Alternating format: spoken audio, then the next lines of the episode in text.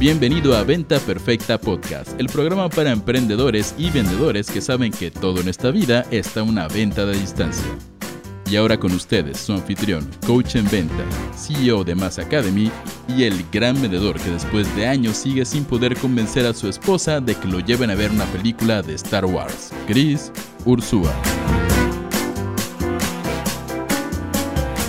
Hey, ¿cómo va? Soy Chris Ursúa y bienvenido al episodio 102 de Venta Perfecta Podcast. Este episodio se llama Infoproductos, dejen de usar números marqueteros. Y vamos a hablar de un tema que yo creo que está dañando mucho a la industria de los infoproductos a nivel global, ¿ok?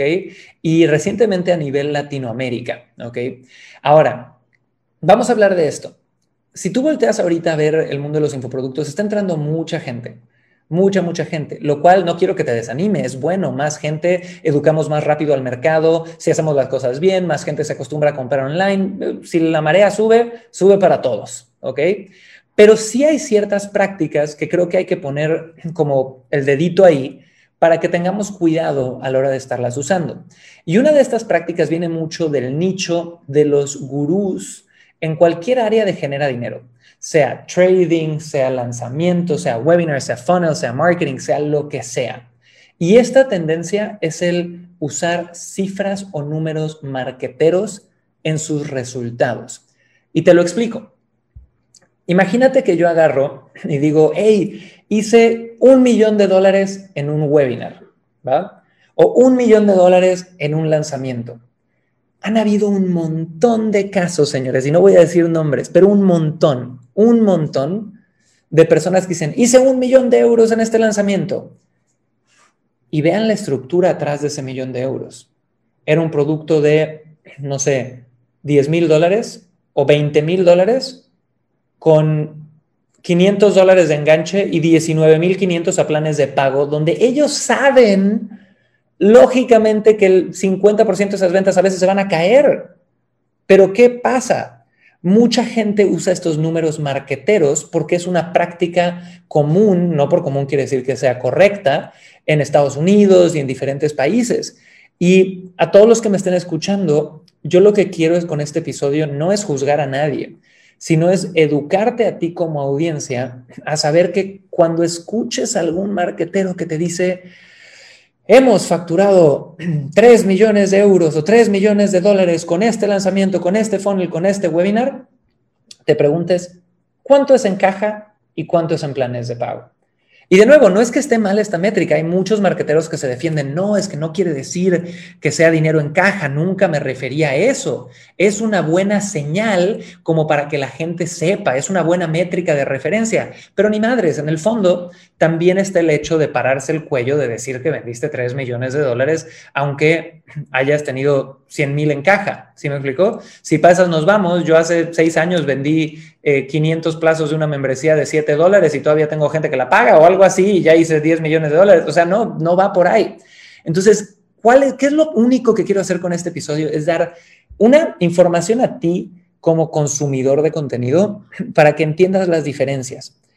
Si alguien te dice, oye, yo he vendido un millón de dólares, tú puedes asumir que vendió un millón de dólares de dinero en caja y que tiene ahí el millón de dólares cobrado, pero también hay una gran posibilidad de que tenga 100 mil dólares y 900 mil a planes de pago, ¿ok?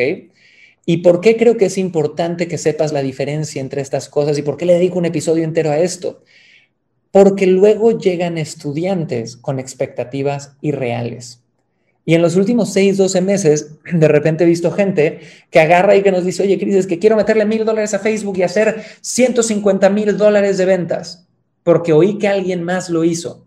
Y no quiero decir que eso no se pueda hacer, pero luego me entero de que la otra persona que lo hizo en realidad hizo 130, pero le infló un poquito al número y de esos 130 tuvo 30 mil en caja y 12 meses y se le cayó el 60%. Entonces, ¿Qué quiero ver y qué me encantaría ver? Y si escuchas este episodio de Venta Perfecta Podcast, me encantaría que te sumes a esto. Un marketing mucho más objetivo. Un marketing donde queremos expectativas reales en nuestros, en nuestros consumidores de contenido. Un marketing donde tú puedas de verdad sentirte súper orgulloso de un 2X de retorno de inversión o un 3X de retorno de inversión y no tengas que igual y contar los planos de pago. Si lo comunicas, comunícalo. Yo antier tuve una clase donde eh, con mis estudiantes de Inspire Mentorship les di un detrás de escenas al último lanzamiento que hicimos y se los dividí y les dije, señores, después de una hora y media de contarles toda la estrategia, todo lo que salió bien, todo lo que salió mal, les dije, mira, si yo veo números con dinero en caja, hicimos 2.9 de retorno. Muy bueno. Si yo le sumo las ventas de un Tripwire, fue 3.5. Si yo le sumo las ventas de los planes de pago, fue 4.9 de retorno.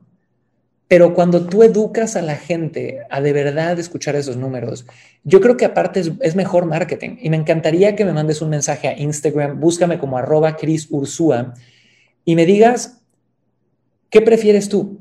¿Qué sientes cuando un marketero te dice, hice 4 mil millones de dólares? O cuando te dicen, señores, tuvimos una facturación donde entraron 500 mil en caja y tenemos otros 500 mil a planes de pago. ¿Es menos impresionante que te digan eso? La neta no. Qué fregón tener recurrencias de 500 mil dólares de planes de pago y tú como mentor o tú como eh, persona que vende estas promesas, hasta te ves mejor. Te ves mejor porque es información más certera y una regla del copy y la persuasión es que la especificidad genera más confianza.